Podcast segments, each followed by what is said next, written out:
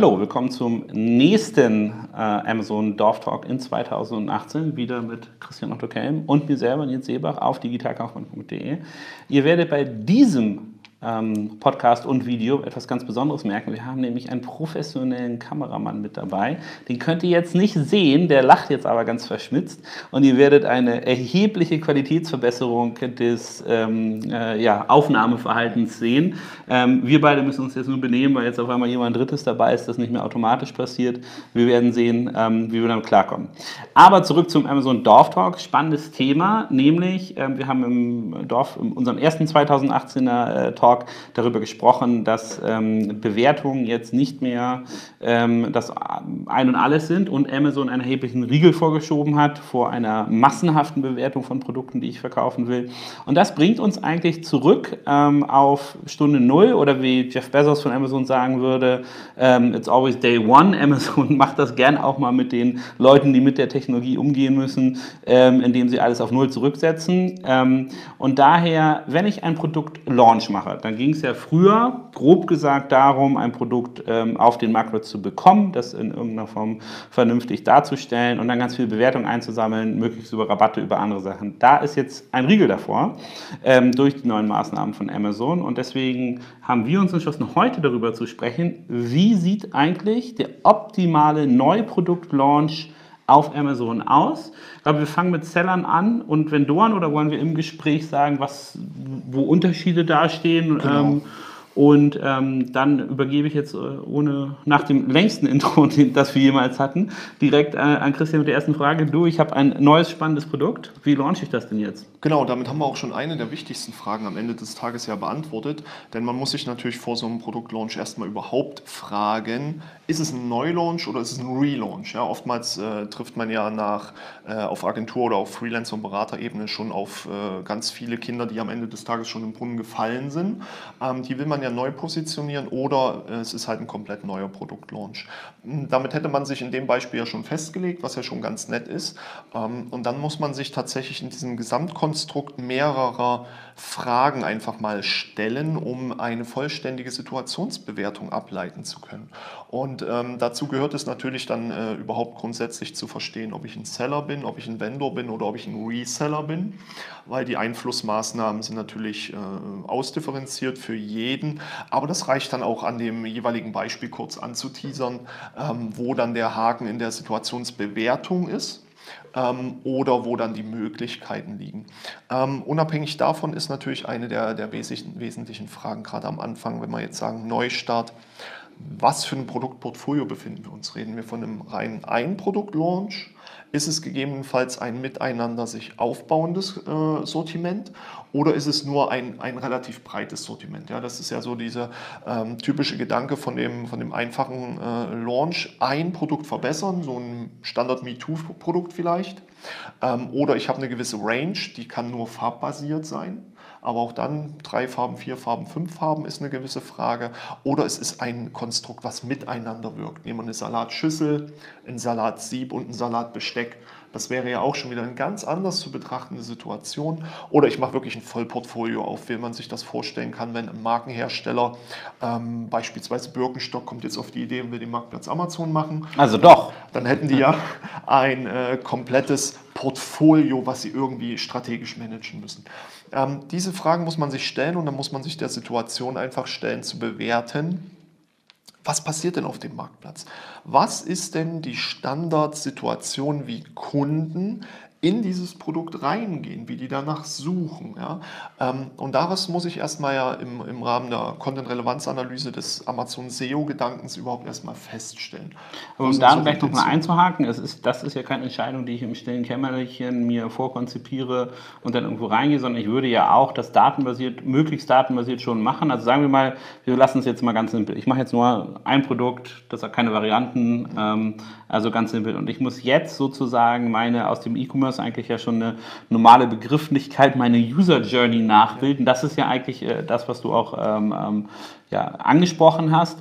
Wie verifiziere oder kriege ich denn Daten pre-Produkt-Launch, um diese User Journey, also wie kommt er hin, was muss ich äh, optimieren, ja. was ist wichtig, allein schon ähm, in welche Kategorie ordne ich das ein? Ähm, ähm, äh, das muss ich irgendwie vordefinieren und da vorher herausfinden. Was ist da dein Vorgehen? Genau, ähm, da müssen wir einfach, äh, wenn man es von der Einfachheit halber nimmt, müssen wir davon ausgehen, wir haben kein unbekanntes Produkt und auch ein Produkt, wo die Problemlösungsorientierung beim Kunden schon manifestiert ist. Also der kennt die Begrifflichkeiten und der versteht das Produkt, wenn er es sieht, wenn er es in seiner Suche sieht. Er weiß, was er damit machen soll.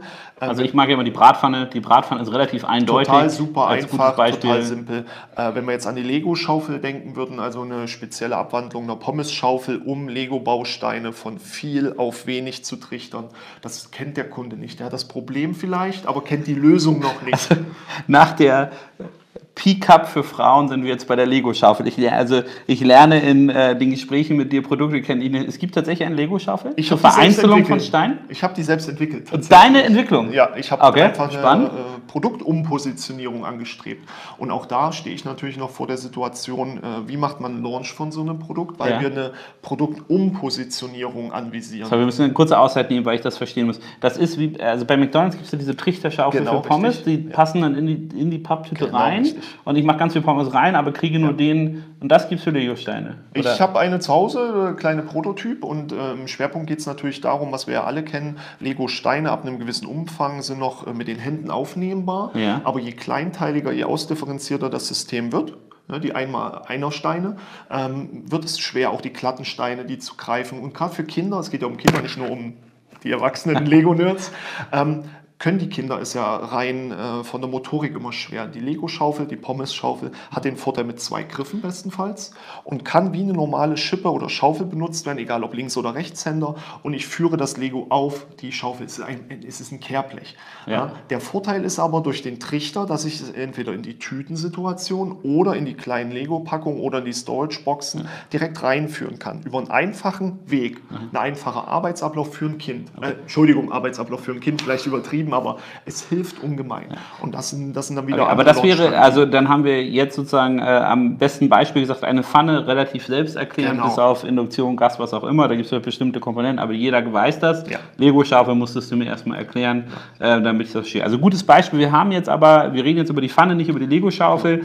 Ähm, aber auch dort kann ich ja strategische Fehler machen, wenn ich Ja. äh, mir das nicht überlege, wie meine User Journey aussieht, wie mein Konsument darauf kriegt und wo er die eigentlich erwartet. Also wenn ich jetzt meine, meine Pfanne in Gartengeräte einordne, gut, dann Nicht, nicht nur nichts. das, ähm, Bratpfannen, Schmorpfannen ähm, haben mehrere Kategoriespezifika und auch da muss ich für mich einfach mal feststellen, äh, die Pfanne hat ja eine Definition, die ist entweder in einer gewissen Höhe äh, oder mit einem Durchmesser behaftet oder aus dem äh, Material, also Porzellan, Metall, Aluguss, Kupfer ist gerade in. Ähm, das sollte man dann aber- ausdifferenzieren. Fairerweise, ich, äh, Pfanne habe ich ein bisschen hingedenkt, weil ich gerade eine Pfanne suche. Ich koche sehr gerne und äh, bin auf der Suche nach einer guten Pfanne. Und da ist mir auch aufgefallen, dass das völliges Kauderwelsch ist in der Sortierung. Also du kriegst halt, ähm, wenn du einmal gedacht hast, du hast so einen Begriff, einmal äh, den, den Durchmesser, dass du dann gleiche Pfannen vergleichen kannst, da bist du weit von entfernt. Dann kriegst du die Schmorpfanne mit Deckel mit den Einzelgriffen, aber auch den Begriff Schummerpfanne haben nicht alle. Ja. Da musst du wieder gucken, Pfanne mit Deckel. Also es ist auch, also bei einem Produkt Pfanne, wo ich gedacht habe, Ja. man kann nicht so viel falsch machen, war es eine äh, sehr interessante zwei Stunden äh, Zeit, die ich zugebracht habe, ähm, rauszufinden, welcher Hersteller, und das fand ich interessant, du konntest nämlich bei Hersteller differenzieren, welche Worte die gemeint haben und worauf sie optimiert haben. Ähm, das ist das äh, Schöne und das ist halt das, äh, das ist auch der Trugschluss für einen Produktlaunch. Der wird immer zu einfach gedacht und selbst die einfachsten Dinge wie die Pfanne, die arten ab einem gewissen Level aus. Und deswegen ist halt die situative Betrachtung der Marktsituation bei einem einfachen Produkt oder scheinbar einfachen Produkt so essentiell wichtig. Wie du schon gesagt hast, das beginnt bei der richtigen Kategorieauswahl. Und wenn die Kunden nun mal die Porzellanpfannen, aus welchem Grund auch immer, beispielshaft, beispielsweise in Schmorpfannen nun mal suchen würden und die Serbseitenkonsistenz und die Kategorieaufbauten das so darstellen, dann sollte ich diese Analyse nicht komplett äh, äh, von der Bettkante stoßen, sondern sie auf jeden Fall im Hinterkopf behalten, schon alleine wegen auch Bewerbungsstrategien, aber auch wegen den reinen äh, SEO-Ansätzen. Äh, Jetzt aber dann nochmal zu fragen, okay, also ja, ich muss das einschätzen, ich muss diese User Journey machen. Wie genau mache ich das? Also welche Tools benutze ich, um diese Daten zu sammeln? Ja, also das äh, wichtigste Tool an sich ist dafür natürlich der Kopf. Ähm, denn man muss sich einfach fragen. Das ist ähm, am schwierigsten. Ich hatte gehofft, dass du jetzt sagst, das kann man da und da nachlesen, aber. Nein, was heißt nachlesen? Es ist ja eine Vielfalt aus äh, psychologischen Kaufprozessen, ähm, die, die, die Standardstudien, die man äh, über das Kaufverhalten des Menschen an sich kennt. Wie wirkt Bildführung? Wie sind äh, farbliche Aspekte darzustellen? Oder wie sind Produktvorteile zu positionieren? Auch an sich äh, in, in, einem einfachen Titelkonstrukt. Ja? Ähm, Aber kann, kann ich das von den Mitbewerbern abpauschen ja. sozusagen? Also ich würde reingehen, mir die Kategorie von meinem Produkt angucken, schauen, würde ich dann schauen, wer ist der Topseller, wer hat ein besonders äh, hochgeranktes Produkt und daran ableiten, wie ich mich äh, kategorisiere. Also schließe ja. ich mich beim Produktlaunch dem stärksten in meiner Wettbewerbskategorie an? Ähm, nicht unbedingt dem stärksten, aber dem ähm, von, der, von der Grundstruktur, von der eigenen Analyse her am ähnlichsten platzierten. Ich sage mal, die Relevanz, die entwickelt sich in einem Algorithmus ja über die Zeit und wenn ich wirklich ein 1 zu 1 äh, Produkt bin in demselben äh, Bereich, in derselben Range, dann sollte man das auch nicht komplett äh, außen vor lassen. Was man aber machen sollte, und da ist die Customer Journey das Eintrittstor in die überhaupt Gesamtbetrachtung ist und bleibt das Suchfeld, solange es uns die Möglichkeiten der Autosuggests gibt, äh, darf man die die nicht ignorieren. Und da hilft es natürlich mit den einfachsten Tools wie dem, äh, wie dem äh, Keyword Analyzer, die reine Suchintention festzustellen. Und ich kann verkaufen, was ich will. Ähm, eine einfachste Bratpfanne, wenn ich feststelle darin, da werden schöne Wortwolken gebildet, dass die wesentlichsten Suchabfolgen sind Bratpfanne, 26 cm Induktion und ich bin keine Induktion, ja, kann ja sein, bin halt für, für Gas speziell oder was auch immer, dann sollte ich von, von vornherein für meinen Produktlaunch schon mal feststellen, okay, die eigentliche Intention auf dem Marktplatz für mein Produkt ist nicht das, was ich bin. Das muss ich für meine gesamte Betrachtung, auch für die zeitlichen Abläufe, einfach mal mit betrachten. Die Leute sprechen immer über Suchvolumina und allem. Irgendwann sind alle Leute durch mit ihrem Suchvolumen am Tag, haben genug nach ihrer Bratpfanne 26 äh, cm Induktion gesucht und dann kommen halt immer mal fünf einmal in der Stunde, die nach meinem Produkt suchen. Da habe ich so viel Wettbewerb in meinem Umfeld, was schon positioniert ist, was schon historisch äh, entwickelt ist, was gegebenenfalls aber auch einen Brand Trust hat, aus welchen Gründen auch immer, den ich nicht ähm, nachbauen kann, gerade in unserem Segment äh, Deutschland und Fun. Ähm, das muss ich auf dem Schirm haben und da muss ich dann die richtigen ähm, strategischen Empfehlungen für mich selber ableiten, ob es wirklich mal ein geduldiger, langfristiger Prozess ist oder ob ich wirklich mit, mit massiven, mit einem harten Launch rangehen muss, weil ich eins zu eins dasselbe Produkt bin und ich wirklich dann nur noch über preisliche, qualitative Mehrwertsituationen oder gekaufte Positionierung gehen kann. Ja, oftmals gibt der Chef das ja meistens. Also um das, um das zusammenzufassen, es gibt also ganz viele Komponenten, die ich, äh, wenn ich der Amazon verantwortlich bin, also den Seller-Account oder Vendoren-Account bestücke bei mir im Unternehmen, ähm, kann ich mich diesem Logikprozess, wie denkt mein Kunde, nicht entziehen. Und ich glaube, die, ja, was ich zusammenfassend interessant finde jetzt aus meiner Pfannensuche ist, man darf auch nicht aus der eigenen Herstellersicht gucken, wo bestimmte, also wenn das Unternehmen seit 500 Jahren äh, dafür berühmt ist, irgendwelche äh, äh, weiß nicht, äh, Stahldeckel zu machen oder so, dann kann ich das nicht in den Vordergrund spielen, wenn das mein Kunde gar nicht will. Ähm, und ich glaube, ähm, in meiner bisherigen Erfahrung ist das ein Punkt, wo ich am meisten sozusagen den Finger heben würde als Hinweis ähm, für einen Produktlaunch, nicht aus, der, aus dem traditionellen Marketing oder der Herstellersicht oder dem Unternehmenshistorie zu denken, sondern wieder, wie berühmt im E-Commerce immer eigentlich, den Kunden in den Vordergrund zu drücken und zu denken, was will der eigentlich? Ja. Und das möglichst durch ähm, ähm Betrachtung der Wettbewerbssituation abzupuffern. Aber okay, also wir haben jetzt die Pfanne, wir haben uns überlegt, ähm, wie, wie sucht mein Kunde ja. die und wir haben die in eine Kategorie eingeordnet, die hoffentlich richtig ist. Was genau. machen wir dann? Ähm, beispielshaft, nur um das direkt aufzugreifen, wie du es gesagt hast, ähm, aus den Keyword-Analysen gehen teilweise relativ einfache Strukturen raus. Das ist zum Beispiel die reine Schreibtischunterlage. Das ist immer so eins meiner Lieblingsbeispiele. Es gibt nun mal Firmen, die nennen das seit gefühlt 500 Jahren nicht Schreibtischunterlage, weil der Chef sagt, eine Schreibtischunterlage ist ein Teppich. Punkt. Wir verkaufen Schreibunterlagen. Er hat damit ja nicht Unrecht. Wenn nur kein Mensch auf dieser Welt nach einer Schreibunterlage sucht, sondern jeder in seinem selbst, in seinem eigenen Sachverständnis das als Schreibtischunterlage nun mal nennt, dann darf ich mich doch dem nicht verwehren. Ja? Und das gehört mit in diesen findet, findet, rein. Findet äh, gerade bei Herstellern lustigerweise meiner Meinung nach oft statt, dass die sagen, ja, dann ist gut auch den Kunden, wir nennen das so, das ist halt ja. äh, äh keine Waschmaschine, sondern ein Waschvollautomat und ähm, das soll der Kunde dann gefälligst auch suchen. Ja. Ähm, schwierig. Wobei Waschvollautomat, ich hatte das erst gestern wieder mit, mit meiner Frau. so ein bisschen der Klassiker, führt, ne? Ja, führt vor allem dazu, dass ich selber immer noch äh, trotz Maschinenbaustudiumanteilen denke, ein Waschvollautomat wäre Waschmaschine und Trockner was es nicht ist. Das ist ja Wasch- und Trocknervollautomat. Ja, aber Waschvollautomat klingt so vollumfänglich, ja, das klingt so perfekt. Und da muss man einfach reingehen. Und dann wird eins der wesentlichsten Aspekte überhaupt unterschätzt und das ist das Thema Qualität. Ja, die meisten gehen auf ihre, ihre Suche nach Produktbereichen über die einfache Situation, dass sie sagen, oh, da wird ganz viel geschrieben, die Qualität dieses Produktes ist nicht so, wie erwartet. Ähm, Preis-Leistungs-Verhältnis ist dann nicht richtig, was auch immer, wie auch immer. Aber der reine Qualitätsaspekt wird einfach völlig vom Kunden fern ausdefiniert, indem einfach ein besserer Stoff genommen wird oder Kannst, ich verstehe nicht, wie du Qualität meinst. Meinst so, die Qualität ja, die, der Produkterstellung und die Qualität des Produktes? Nee, nee, das Qualität des Produktes nach rein äh, wissenschaftlicher Definition wird ja festgelegt auf den Nutzen plus eins aus Sicht des Benutzenden, aus Sicht des Kunden. Und diese Qualität, diesen Vorsprung, dieses Plus eins wird ja erst in der Nutzung oder in der Kaufentscheidung im, in der Customer Journey überhaupt getroffen. Oftmals ist es ja so, dass äh, du das beste Material der Welt nehmen kannst aber der Produktnutzen für den Kunden im Vordergrund steht. Und wenn ich etwas besser nutzen kann, leichter drehen kann, leichtere äh, Bedienbarkeiten habe, das hat nichts mit dem Material zu tun. Das heißt, oftmals wird dann für so, für so Produktauswahlen oder in den Launchprozessen auf ein völlig falsches Pferd gesetzt. Ja? Äh, ich ich habe tatsächlich immer mein Lieblingsbeispiel, das habe ich mir auch extra freigeben lassen, ist eine, äh, ist eine wasserdichte Rucksacktasche. Ne? Die wird oben zugemacht, eingerollt und da gab die Wettbewerbsanalyse, ähm, stinkt, äh, zu dickes Material, was beim Einrollen Probleme macht und sind nicht so reißfest. Und äh, da hat er wirklich einen Schwerpunkt auf eine bessere Stoffkonzeption gesetzt, hat das äh, dann auch, äh, stinkt nicht. Ja, dieses Merkmal an sich ist ja schon ein Problem. Wenn er dann einen Schwerpunkt im Launch darauf setzt und dann sind das äh, besonders Outdoor-Taschen und die müssen reißfest sein. Und dann schreibt man dann halt rein, ähm, absolut dünnes Material, super reißfest.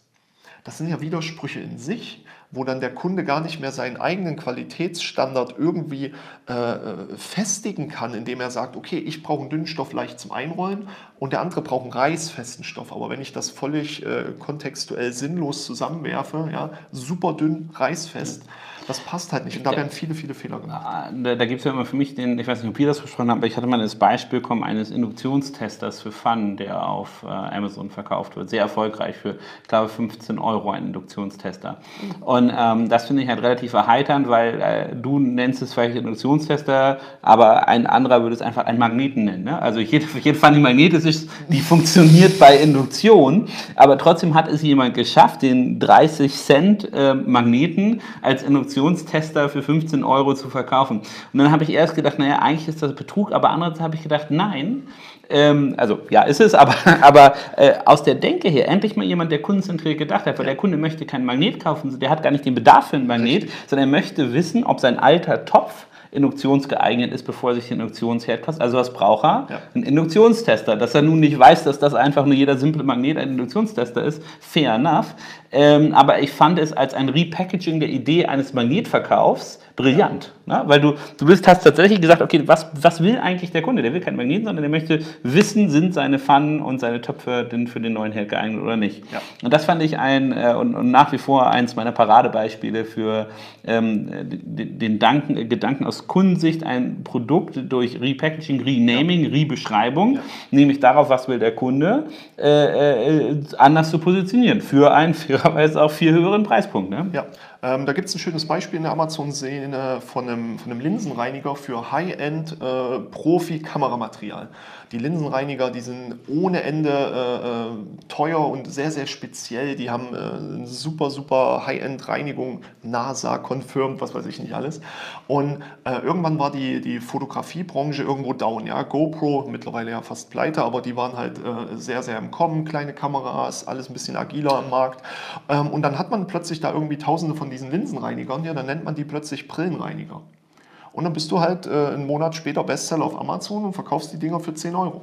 Und äh, diese Repositionierung, die ähm, erzeugt aber auch wieder einen ganz anderen äh, Anspruch an einen Launch-Prozess, weil ich da ja tatsächlich erstmal schaffen muss, dass der Kunde dieses Wattestäbchen, diesen Linsenreiniger, überhaupt für diesen Zweck wahrnimmt, weil Bild ist in der Suche immer noch eins der, der am meisten äh, wirkenden Faktoren.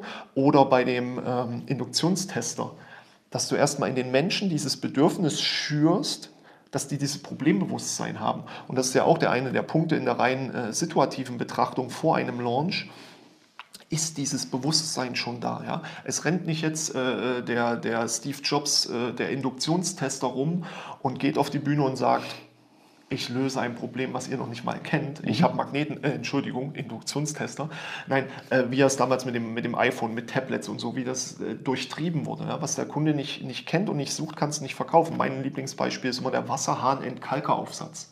Ja, du stehst im Chibo. Den hatten wir in vorigen Gesprächen schon mal. Genau. Ein echtes Problem bei uns hier ja. auf dem Land. Ja, du siehst ihn und dann weißt du erst, was er kann, dann willst du ihn haben. Ja, das ist eine kleine Silikonglocke, die kommt an den Wasserhahn, die wird gefüllt mit Reinigungs- Entkalkungsmittel, die wird dran gefluppt und die löst dein Problem.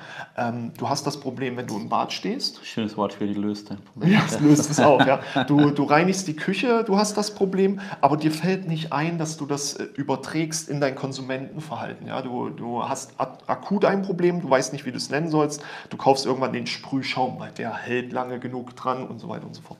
Aber der Wasserhahn in Kalkeraufsatz ist halt die Lösung dafür.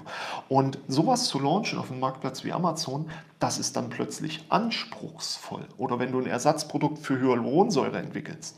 Ja, das musst du erstmal in den, in den Köpfen schaffen. Ja, aber ich, äh, Hyaluronsäure äh, finde ich ein sehr gutes Beispiel. Das war eine Sache, die war gar nicht bekannt, bis ja. Bayersdorf und L'Oreal angefangen haben, wie verrückt. Bei jedem, also es gibt ja teilweise so alberne Werbung von, äh, äh, genau, von, von Eucerin gibt es das, glaube ich, da habe ich mitgezählt, aber sieben oder acht Mal das Wort Hyaluronsäure ja. gesagt. In einem 30-Sekunden-Spot. Also ich wusste gar nicht, dass es Menschen möglich so oft Hyaluronsäure zu sagen.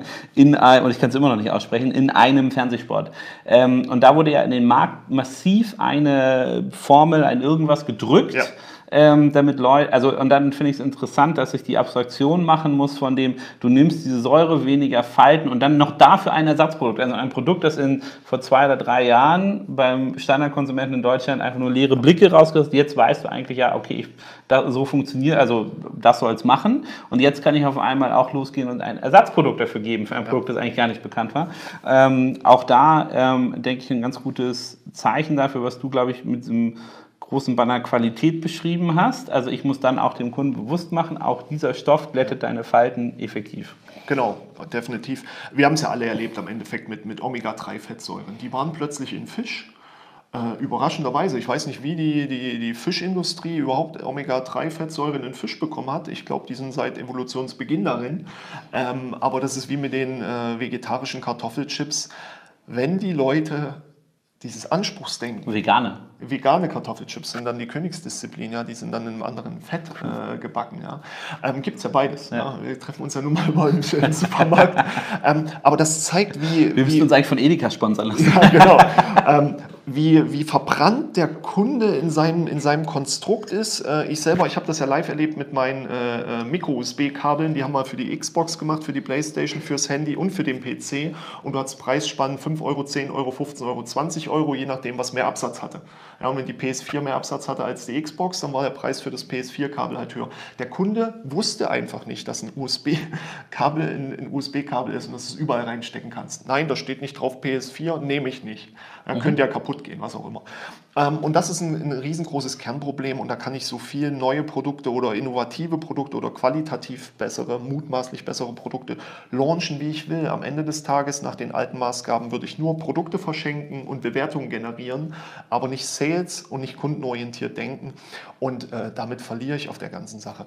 Und, ähm, Darf ich da nochmal eine Sache fragen? Also innerhalb dieses Produktlaunches, ja, ich muss neue Mechanismen bedienen, also ich muss diese Qualität, den Faktor, den Nutzen für meinen Kunden in meinem Produkt darstellen. Das mache ich über die Beschreibung, über den Titel, ähm, ähm, wie ich das Produkt abfotografiere, vielleicht ja. ein Produktvideo, das ich erstelle. Aber dieses ganze Material, die Grundaussagen, die ich da treffe, muss ich doch auch dann schon mit meinem Werbekanal verknüpfen. Ja. Ähm, und mir eigentlich nebst dem Produkt Launch die weiterführenden begleitenden Werbemaßnahmen schon überlegen, um ja ähm, einen, sagen wir mal, in sich synchronen Launch zu machen, weil, und du kannst mich auch gerne da korrigieren, ich nehme an, wenn sowas wie Rabatte und dein Produkt möglichst oft bewertet irgendwie im Markt rauszuhauen nicht mehr funktioniert, dann habe ich doch nur noch den Werbekanal. Genau, das äh, ist die, die, die Königsdisziplin und da kommt man dann relativ schnell zu dem alten Grundgedanken zurück. If you don't have a brand strategy, you don't have a Amazon strategy. Und also mein Lieblingsbeispiel war Kawaii. Ähm, die haben ja angefangen im, im reinen iPhone-Segment, iPhone-Hüllen-Segment und haben aber wirklich, die haben, die haben ein Brand-Verständnis, was sie pflegen, was sie auch durchführen. Und da ist es einfach super interessant gewesen. Äh, ich glaube, die Ausweishüllen waren es damals. Es gab halt wieder Fotos, äh, wie, wie Kawaii das äh, üblicherweise macht und da lag plötzlich einfach mal ein neues Produkt mit drin. Beiläufig. Ja, und die Kunden kamen plötzlich, äh, was ist das überhaupt? Ich habe doch alles von euch, was ist das? Und dann lebt man das, dann schafft man erstmal das Bewusstsein beim Kunden, hey, die haben irgendwas, das will ich haben. Also dieses, dieses Wollen oder dieses Verständnis, da könnte was Neues kommen. Das schaffe ich entweder durch eine langfristige Vorbereitung. Oder auch die, sozusagen die Ästhetiker, die dann die gleiche Farbe für ihre iPad, Handy, ja. äh, und ihr Portemonnaie und ihr Kreditkartenhalter haben wollen. Und einen Gürtel ähm, und, und, dann noch einen Gürtel und eventuell irgendwann, weiß nicht, was Kawaii vorhat, aber vielleicht die, die Schuhe, ja? ja. Äh, die dann äh, für den Businessman von heute komplett durch äh, im gleichen Farbton angeboten angeboten werden. Genau, aber das geht halt äh, heutzutage nur noch tatsächlich über eine, über eine Brand, über eine Markenstrategie, Markenphilosophie, Corporate Identity und ähnliches. Oder aber man geht in die externen Kanäle wie ein Facebook und ähnlichen. Du findest ja deine, deine Zielgruppen vielfältig. Wir reden ja nicht nur von Amazon. Ich sage mittlerweile auch gerne in den, in den strategischen Beratungen, seht doch mal Amazon nicht nur als das, was es scheint, als Verkaufskanal schon, schon mit, mit negativen behafteten Worten oder als, äh, als Plattform, als, als Emme Universe oder ähnlichen. Seht es doch einfach als Möglichkeit, eure Brand wenigstens überhaupt darzustellen. Nicht ohne Grund hat Mercedes dort Probefahrten versucht anzubieten. Nicht ohne Grund hat Aral dort eine eigene Seite, in der sie ihre Bistros und ähnliches bewerben. Ja? Man muss Amazon einfach nur nur als reine Chance und Möglichkeit sehen. Und wenn ich in der Lage bin, ein Produkt Notwendigkeit, ein Problemverständnis für einen Launch eines neuen oder eines Austauschproduktes auf einem Facebook also in einem richtigen Netzwerk oder Instagram und Co. zu suggerieren und zu erschaffen, dann werden die Leute doch eh suchen und versuchen zu kaufen. Und das werden sie vornehmlich über den Marktplatz machen, auf dem es normalerweise passiert aktuell, und das ist Amazon. Das heißt, dann brauche ich mir auch in vielen, vielen Teilen gar nicht mehr die Sorgen machen, wie ist die Positionierung meines Produktes zu irgendwelchen Keywords. Denn wenn die intrinsische Motivation eines Kaufprozesses mit Emotionen verknüpft ist und oder eine Markeneingabe, dann habe ich hier eh keine Wettbewerber mehr in meinem Suchumfeld. Durch die direkte Linkführung genau, das, kann aber, ich sowieso das, Genau, das, wär, das wäre aber sicherlich die Königsdisziplin und ich würde sagen, es gibt einige Produkte, die eignen sich dafür. Ja. Es gibt aber auch viele Produkte, wo im, im, im Rahmen die Brand gar nicht so sehr gepusht werden kann. Ne? Also ähm, wenn es ein Verbrauchsgut ist oder irgendwie, ähm, ähm, weiß nicht, Taschentücher oder so, dann ja, kann sein, dass die Leute, dass ich die irgendwie bewege, dazu Tempo einzugeben, aber ja. äh, im Zweifel werden sie nach Taschentüchern suchen. Also das wäre also ich bin dabei, wenn man das hinkriegt, das auf eine Brand zu verknüpfen, ja. Und ich glaube, in dem Werbekanal oder in den Werbekanälen Amazon nur zu denken bei so Produktlaunch ist sicherlich zu kurz gegriffen. Du musst ja. in irgendeiner Form einen Marketingmix haben. Aber da sind wir eigentlich gar nicht bei einer Amazon-spezifischen Frage, sondern das ist ja das Haus und Hof äh, eines Produktlaunches, genau. sich äh, viele Werbekanäle auszudenken. Und dein sozusagen dein Appell wäre also nicht nur in den Amazon-Marketing-Maßnahmen zu denken, die ich durchführen kann, sondern gleich einen Marketing-Mix aufzumachen über alle Kanäle hinweg und eigentlich mich aus dieser Wettbewerbssituation über einen effektives Marketing rauszuhebeln. Genau, ähm, die, die Denke bringt einen ja relativ schnell dazu, dass Amazon ein Grundproblem hat. Ja, wir sind zwar, ich glaube, mittlerweile 20 Millionen Prime-Members in, nur in Germany, aber die ähm, Zuwachsraten, die sind halt stagnieren. Ja, warum man äh, HelloFresh immer so schlecht bewertet, ist ja immer, dass die Abo-Kündigung hinsichtlich der Neuabonnenten immer so in einem, in einem negativen Prozess ist. Ja, und bei Amazon Nur, dass die nicht 20 Millionen Abonnenten haben. Nee, heute nicht. äh, trotzdem, ich habe es gemacht und es war gut, aber äh, nicht langfristig gedacht. Ähm, Amazon hat ein begrenztes Suchvolumen. Und das ist doch der Witz an der Sache. Wo habe ich aber ein unbegrenzteres Suchvolumen? Ja, das ist nun mal Facebook, Internet, ähm, die ganzen anderen Bereiche. Ähm, aber das ist ja auch wirklich nur wichtig, wenn ich ein, Aber ein der Logik, der Logik kann ich nicht ganz folgen. Wieso meinst du, haben sie einen Begriff? Weil sie nicht den ganzen Markt abdecken? Oder? Äh, Einerseits, weil du nicht den ganzen Markt abdeckst, andererseits hast du die Systematiken, dass immer noch äh, deutlich über 70 Prozent der Leute, wie bei Google auch, auf die Autosuggests reinfallen. Sie lassen sich führen. Sie lassen sich in ihrer Customer Journey, in ihrem Such- und Kaufprozess davon führen, was einerseits zum Zeitpunkt äh, in ihrem Kopf passiert, aber andererseits, wie die Wirkung ist der Produktdarstellung und allem. Und Da, da würde ich aber dann differenzieren. Ich würde sagen, bedarfsweckend hat Amazon einen ganz kleinen Market Share, egal Oh, ja. viele Prime Ja. da sind oder nicht. Ja. Bedarfsdeckend Sehr würde ich, hoch, ja. würde ich sagen, kommt man langsam an die sozusagen 85, 90 Prozent äh, eigentlich rein. Also ich Ja. kann E- E-Commerce außerhalb von Amazon noch verstehen, wenn ich diesen ganzen bedarfsweckenden Aspekt gehe oder einen bestimmten ähm, ähm, ähm, Fokus dem, dem Kunden Genau. erlaube. Aber reine Bedarfsdeckung würde ich sagen, da fangen die meisten Suchen auf Amazon an und die meisten Kaufprozesse werden dann da auch beendet. Ähm, also da, ich glaube, da muss man dann, denke ich, nochmal differenzieren dahinter. Ne? Aber nochmal zurückzukommen auf den, den, den Product Launch. Also ich habe, äh, habe mir meine Kategorien, meine User Journey ausgedacht, habe die Qualität meines Produkts dargestellt, verknüpfe das mit meinen Werbekanälen. Ähm, was dann? Ja, ähm, genau die Werbekanäle sind ja eigentlich schon wieder der, der eigentlich geniale Ansatz.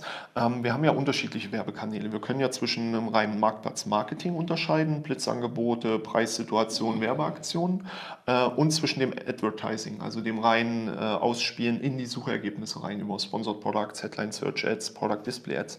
Äh, und da muss ich mich tatsächlich auch erstmal immer fragen, Also, äh, will ich das und welche der Maßnahmen? Vielleicht, um das auch nochmal für die Zuhörer noch ein bisschen grafischer darzustellen, für mich kommen diese Sachen wie Blitzpreis, Preisangebot, Rabatt und so, das ist für mich immer so diese die Amazon-Klaviatur des Verkaufs. Genau, richtig, ja. Ähm, und sozusagen die, die, das ganze Konzert ist dann der ganze Marketing-Teil, den ich mir dazu buchen kann.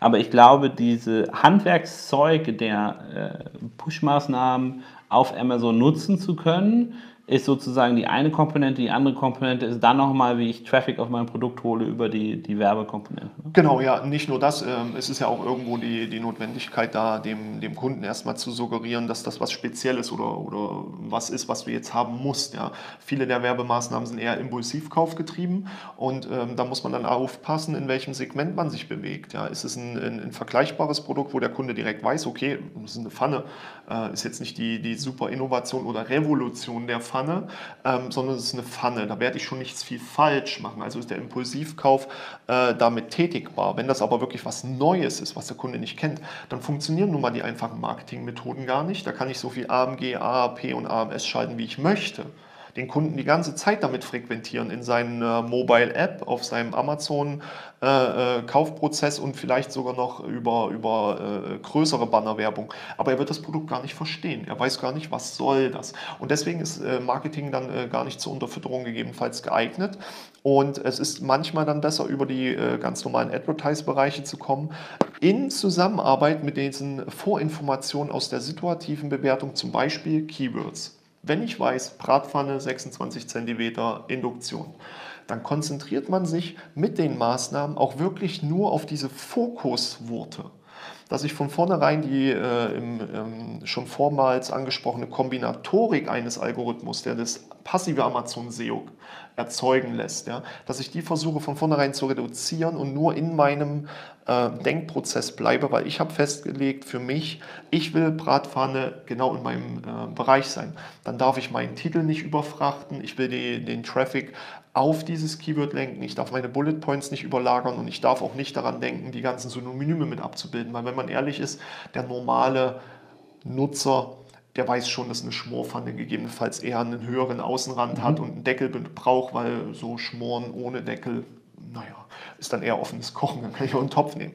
Ähm, und wenn man das alles weiß, dann kann man das halt versuchen, in diese Systeme reinzugießen und wie wir das auch in den, äh, in den Marketing-Podcasts zu dem Thema ja schon hatten, ist es dann sehr, sehr vielschichtig. Ja, oftmals muss man dann Ich glaube, schon vielleicht auf da nochmal als, unterscheiden. als Nutzerhinweis, wir haben ja einen ganzen Podcast gemacht, nur um rauszurechnen, wie viel Geld ich überhaupt pro Produkt Ja, ausgeben genau. kann. Ne? Ich glaube, das ist ja nochmal eine, eine Sonderkategorie, dann festzustellen, was ist eigentlich der, der Kostenpunkt, äh, zu dem ich mir hin Werbung überhaupt noch erlauben kann. Ne? ne? Ja. da reinzugehen. Auch ein ganz wichtiger Punkt, dass du es auch ansprichst, weil das muss ich auch in die äh, strategische Bewertung mit einfließen lassen. Aktuell ist es so, die Marktdenke ist zu sehr auf den Marktplatz Amazon fokussiert, weil die Werbemaßnahmen über ihren schlechten ARKOS eine gewisse Berechenbarkeit vorgeben. Aber wir kennen es von den großen... Also schlechten A-Kost meinst du nicht unbedingt schlecht, sondern schlecht berechnet. Er ist schlecht berechnet, genau. Ähm, wie wir es aber aus der großen Marketing-Denke doch kennen, wissen wir, dass Werbebudgets grundsätzlich ja abgeschrieben sind. Das äh, versuchen sich jetzt die meisten in ihrem Produktlaunch gar nicht zu erlauben, sondern sie sagen, okay, ich versuche das aus der reinen Produktmarge zu finanzieren. Aber wenn man doch mal logischer rangehen würde, würde man das sagen, okay, ein Produktlaunch, der wird unterfüttert mit Werbespends. Die werden aber auch gar nicht gegen die Marge oder ähnliches gerechnet, sondern die werden investiert. Marketing ist eine Investition in relativ teilweise unbekanntes Terrain.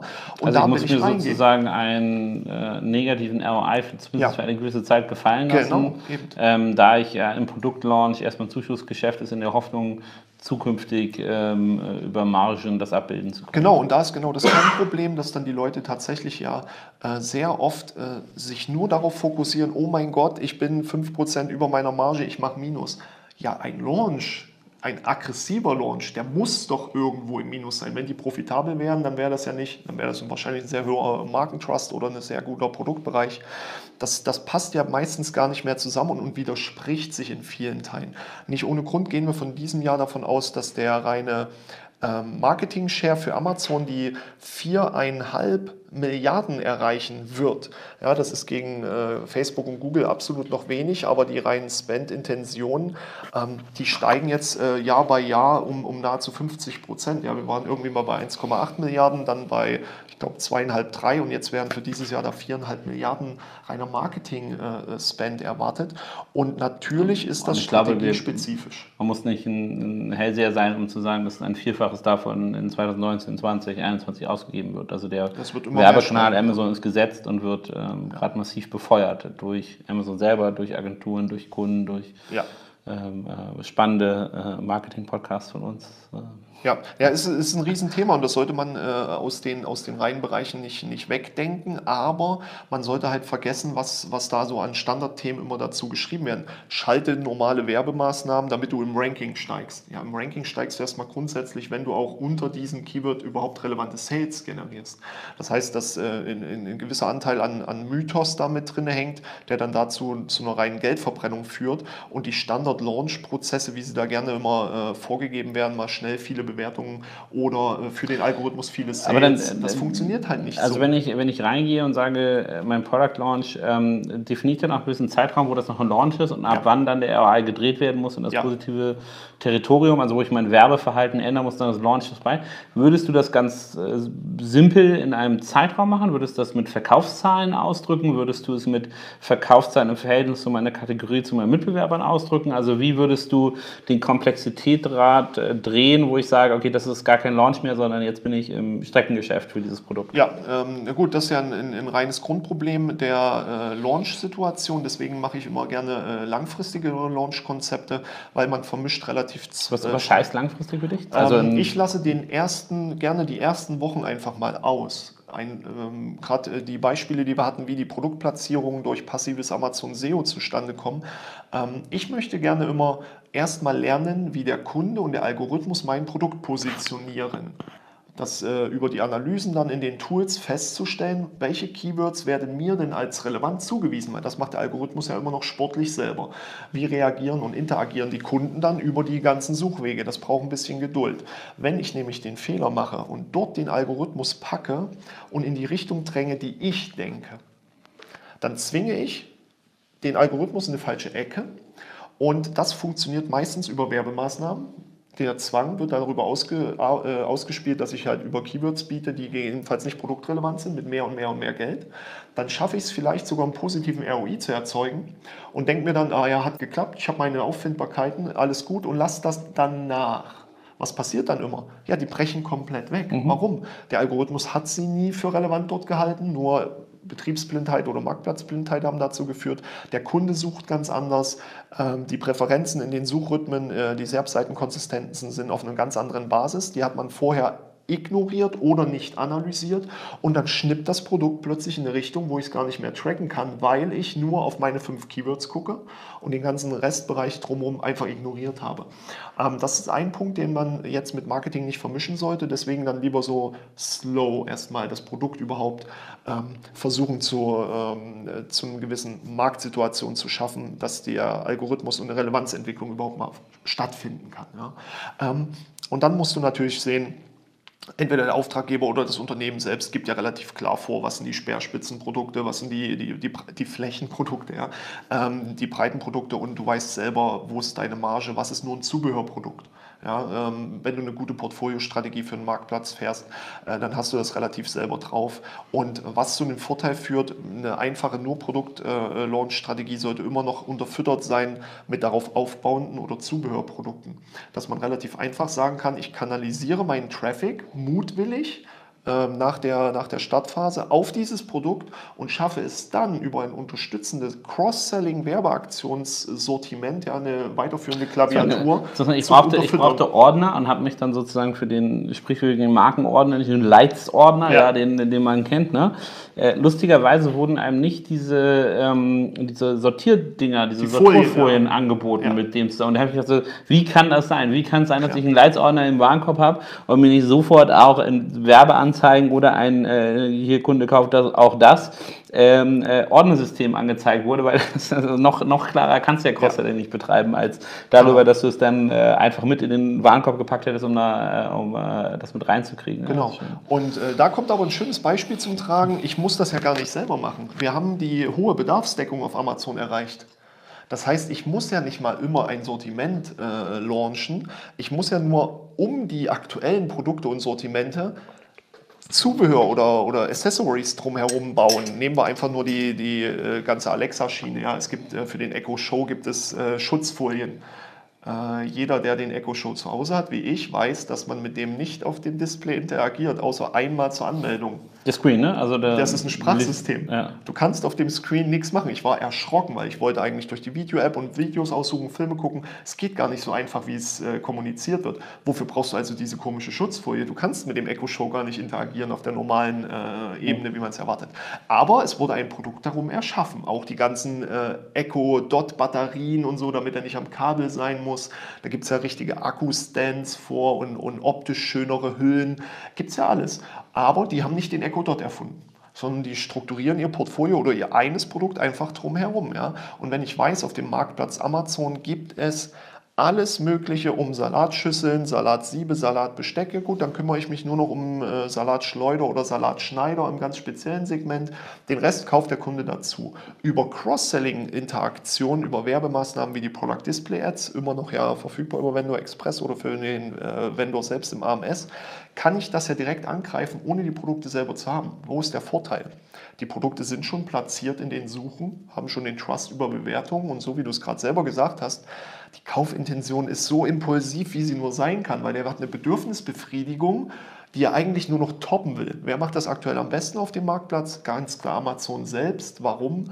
Kauft man ein Amazon-Device, wird man beim Weg in den Einkaufswagen in ein eigenes Shopsystem nochmal kanalisiert, indem man entweder Garantien dazu kauft oder den ganzen Zubehörbereich. Jeder, der schon mal ein Lenovo versucht hat, bei Lenovo zu kaufen, die haben das ähnlich konzeptioniert. Äh, äh, Leistungsmerkmale, was willst du für Software, was willst du für Spezifika und was für Zubehör willst du noch haben. Docking mhm. Station, Adapter, etc. Und bei Amazon äh, im, im finalen Kaufprozess machen die das halt auch ganz mhm. hart. Und das ist auch etwas, darüber sollte man sich Oder Gedanken machen. Bei Apple auf der Webseite kaufen, ja. ne, da wird man auch durchgeführt. Genau, was so alle eh dazu kaufen. Amazon versucht das ja, über Kunden kauften auch. Mhm. Aber das funktioniert halt noch nicht so, so getrieben. Das kann man aber sehr gut ähm, forcieren und dann unterstützen. Und dann ist das Cross-Selling halt tatsächlich der Spaß, der mir selber die, die Brand-Strategie ein bisschen einfacher macht und auch die Portfolio-Strategie. Und ich mich mit meinem Produkt-Launch gegebenenfalls nur an deutlich bessere Wettbewerber, Vergleichsprodukte koppel. Aber viel interessanter ist es doch, als die äh, Nutzungsergänzungsprodukte dann zu gehen. Ja, dann äh, bin ich nämlich ich meistens und wie gesagt, also, ich glaube auch, das Interessante ist, ich muss diese Produkte auch gar nicht selber stellen. Nein. Ich kann mich einfach mit anderen verknüpfen. Also da gibt es, glaube ich, viele Spielarten. Also die, aber wieder mit dem Auge auf den Zeit. Wir sind leider schon wieder über unser, unser Pensum. Ähm, also wenn ich all diese Schritte durchgegangen bin, muss ich auch über mein Produkt aus einer Produktportfoliosicht nachdenken und wieder, und ich glaube, das ist eigentlich ein schöner Kreis, den wir da aufgezeichnet haben, aus der Sicht der User Journey, wenn ich den Leitsordner habe, hätte ich gerne auch dieses Sortierungsding. Ähm, wenn ich einen Amazon Echo habe, dann kaufe ich mir auch bestimmte Zubehörteile dazu, die dazu führen, dass ich ähm, auch als Nicht-Erfinder des Dots oder der Alexa oder des äh, Alexa Screen Dingsbumster am Ende eine äh, Möglichkeit habe, Produkte zu platzieren, die auch sinnvoll zu platzieren, wo ich ja aber auch schon weiß, wo wir gerade bei ROI sind, die Kaufintention des Kunden, der an dieser Stufe ist, ist ja nochmal einen ganzen Notch höher, als ich es normalerweise gewohnt bin. Damit müsste auch meine Conversion Rate höher sein. Die kann ich damit abkürzen und eigentlich ja auch Werbe- und Marketing-Budgets, Spendings reduzieren, indem ich ähm, ähm, und auch das hattest du ja schon mal gesagt, sozusagen am besten mein Gehirn einschalte und versuche ähm, äh, da kreativ darüber nachzudenken. Gibt es in dieser Launchphase noch andere Sachen? Also du hast gesagt, in den ersten Wochen muss sich Amazon, der Algorithmus sozusagen rantasten, man selber muss sich rantasten, danach geht man los, kann verschiedene Werbemaßnahmen ausspielen, Bundling ausprobieren, bestimmte Produkte versuchen zusammen zu pushen. Ähm, Gibt es noch irgendwas, was du sozusagen zum Abschluss sagen willst, was wir vergessen haben in dieser Produktlaunch-Systematik? Nein, äh, ich denke mal, das ist schon für die meisten komplex genug und vollumfänglich genug. Man sollte es einfach nur einmal strukturiert in Ruhe aufsetzen und es hilft äh, in der situativen Betrachtung einfach nur eine reine Datenfeststellung zu machen und wirklich objektiv zu bleiben und für seine äh, strategische Situation dann einfach nur ehrlich mit sich zu sein. A, was kann ich? Ja, ich brauche nicht schreiben, ich brauche externen Traffic äh, wenn ich es nicht kann. Ja, und wenn ich niemanden kenne, der mhm. das kann, dann sollte man dann schon überlegen, okay, dann kann ich keinen harten Launch machen, wenn ich nicht äh, das Produktverständnis über externen Traffic füttern kann. Dann muss man einfach umdenken. Und das hilft ungemein, wenn ich mir diese Fragen einfach mal stelle selber und feststelle, Ah, darüber muss es gehen, das wäre logisch, ja, so rein Uni- und Berater getrieben, aber ich kann es nicht. Also muss ich einen anderen Weg gehen. Genau, also einen anderen Weg, das verstehe ich total. Ich würde jetzt gerne nochmal, oder eine Frage, die da mir noch gekommen ist, ist Produkt versus Portfolio. Sagen wir mal, ich habe fünf Produkte, dann kann ich den Weg, den wir jetzt beschrieben haben, gut machen, kann ja. mir das ausdenken, habe wirklich Zeit. Wenn ich 1000 Produkte habe. Also gerade in der Situation, wenn ich bin wirklich ganz neu zu Amazon, komme jetzt da rein und möchte entweder einen signifikanten Auszug oder mein gesamtes Produktportfolio auf den Marktplatz stellen, dann kann ich diese Überlegungen ja nicht machen. Wäre da dein Vorschlag zu sagen, okay, passt auf, intern such dir die fünf Produkte raus, mit denen du anfangen willst und geh dann Learning by Learning oder weißt du was, hau alle drauf und guck dann, dass du nach, also hauptsächlich schon mal drauf und dann nach und nach nachoptimieren da, wo es, äh, wo es sinnvoll erscheint. Gibt es da eine strategische Empfehlung von dir? Also ich habe beides schon gemacht, sowohl die, die 15.000 äh, Asins einfach aktiviert, um absolutes äh, SERP-Slot-Spamming zu betreiben, weil das aufgrund von Qualität der Produkte, Preisstrukturen zu 100% geklappt hat. Ähm, das geht aber nur in gewissen Bereichen, wo du wirklich eine, eine hohe Suchvielfalt hast, niedrige Conversion Rates erwartest. Das ist so Textil, Schmuck, also die Standardbereiche, wo es mehr um äh, Trial and Error und viel gucken und viel vergleichen geht. Denn ein hoher Selbstlot-Anteil führt automatisch zu einer absolut hohen Sichtbarkeit. Ja, da, da, ist, da kann man gar nicht drum rum. Die andere Situation bei dem äh, breiten und einfachen Speerspitzenprodukt-Launch ist es, entscheidet niemals im Unternehmen, wer das macht, außer ihr habt wirklich Amazon-fähige Leute. Lasst das extern bewerten mit einem Market-Spezialisten, der das mal betrachtet, weil es gibt nichts Schlimmeres, als das beste Produkt zu haben, aber keine Keywords auf dem Marktplatz zu haben, die das dann überhaupt äh, äh, suchen oder den Abverkauf rechtfertigen würden. Mhm. Wenn man das schafft, miteinander ein bisschen ins Spiel zu bringen und dann eine relativ logische Herangehensweise hat, kann man fast nur positiv lernen. Ich will nicht sagen, man macht keine Fehler, aber man kann nur positiv okay. lernen und Fokussierung also auf, auf Produkt versus Portfoliostrategie läuft eigentlich aufs Gleiche raus, die gleichen ja. Gedanken, die man machen muss und das kommt dann, ähm, äh, wie so oft im Leben, auf spezifische Fragestellungen ja. rund um den eigentlichen äh, Artikel bzw. das Portfolio, das du hast, an. Noch irgendwas, was wir vergessen haben sonst? Nein. Okay. Ich hoffe, Product Launch in 2018 wird überdenkt, äh, wird überdenkt, ja, wird überdacht von euch ähm, und äh, dass wir da gute Impulse liefern konnten, weil das einfach auf den Marktplatz hauen, Discount-Codes raushauen und viele Bewertungen haben. Das Spiel ist vorbei, ähm, technologisch, ähm, wie auch von Amazon nicht gewollt, ist auch nicht die nachhaltigste Strategie, war es auch fairerweise nie, muss man, muss man sagen. Jeder kann ein Produkt verschenken, glaube ich.